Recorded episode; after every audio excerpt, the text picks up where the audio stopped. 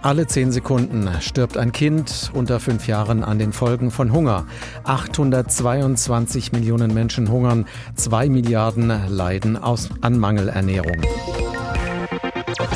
Das sind die traurigen Fakten, die heute im Jahresbericht der Welthungerhilfe veröffentlicht wurden. Neben Kriegen, Dürre und Armut droht jetzt auch noch Corona die Situation zu verschlimmern. Aber Hunger ist nicht gleich Hunger.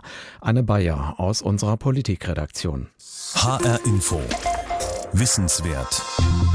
Sprechen Fachleute über Hunger, unterscheiden sie drei Arten. Akuten, chronischen und verborgenen Hunger.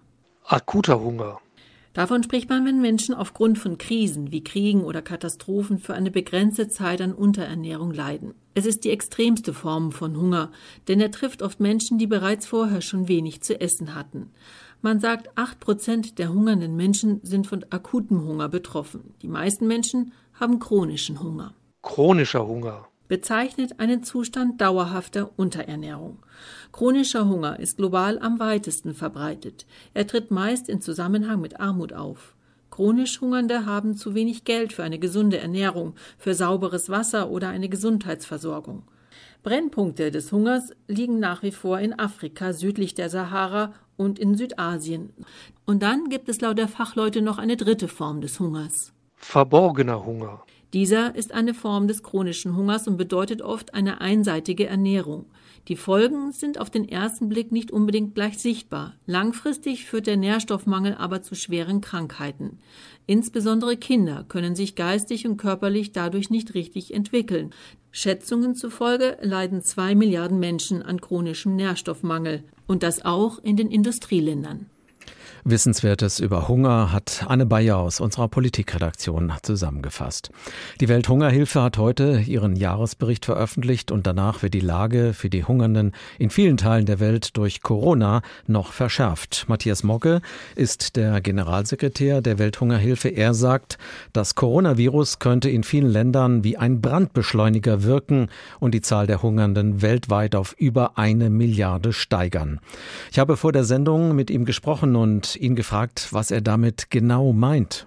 Ja, viele Menschen spüren natürlich heute schon ganz massiv die Folgen des Klimawandels, der sich ausdrückt in Dürren, in Überschwemmungen. Auch die aktuelle Heuschreckenplage in Ostafrika ist in diesem Kontext zu sehen. Aber auch die vielen äh, Kriege, Konflikte, die auch in den letzten Jahren äh, durchaus zugenommen haben, haben natürlich letzten Endes zur Folge, dass Menschen dann auch hungern. Und die Pandemie, die Covid-19-Pandemie, äh, wirkt da praktisch wie ein Beschleuniger, wie ein Brandbeschleuniger der Krisen, die wir ohnehin sehen. Haben denn Menschen, die ohnehin vom Hunger bedroht sind, überhaupt Verständnis für Einschränkungen im Kampf gegen Corona, wenn dadurch ihre Not auch noch gesteigert wird? Ja, viele Menschen berichten uns und sagen, naja, wir werden wahrscheinlich eher am Hunger sterben als an Corona. Und trotzdem sage ich Ihnen, gerade die Menschen in Afrika, die kennen das Ebola-Virus zum Beispiel und wissen, dass man sich nur schützen kann, indem man sich isoliert, indem man in Quarantäne geht. Insofern ist unsere Beobachtung, dass die Menschen durchaus da Verständnis für haben. Aber das Verständnis wird natürlich abnehmen, äh, umso mehr die Menschen die direkten Auswirkungen dann auch bei sich spüren. Und das sehen wir natürlich jetzt durchaus, dass die Preise für Nahrungsmittel massiv ansteigen, dass das, was die Menschen selber produzieren, äh, zum Beispiel Obst, Gemüse in Madagaskar, da kommt ein aktueller Bericht her, dass sie das nicht verkaufen können, das teilweise verrottet, weil sie damit gerechnet haben, dass sie das eigentlich verkaufen können auf den Märkten, bloß wenn die Märkte geschlossen sind, wenn es keinen Transport gibt für solche äh, Produkte, und die Preise verfallen, dann sieht das für die Menschen sehr schlecht aus. Wie stark sind denn Ihre Projekte vor Ort in Afrika durch die Corona-Pandemie eingeschränkt? Wir sind durchaus betroffen. Also wir arbeiten in 36 Ländern der Welt mit äh, über 10 Millionen Menschen zusammen. Und diese Projekte sind natürlich schon auch betroffen gewesen. Viele Kolleginnen und Kollegen konnten nur von zu Hause aus arbeiten, aber wir haben natürlich trotzdem versucht, sofort umzustellen auf Nothilfe. Wir haben Aufklärungskampagnen durchgeführt. Wir haben äh, Seife, Hygieneartikel verteilt. Wir haben Trinkwasserstellen äh, wieder instand gesetzt.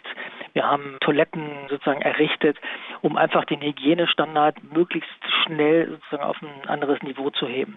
Ähm, Wir versuchen also sowohl in der Nothilfe stark zu sein, die Menschen dabei zu unterstützen, als auch natürlich zu versuchen, da wo jetzt eine Anbausaison ansteht, die Menschen mit Saatgut, mit Düngemitteln, mit Betriebsmitteln zu versorgen.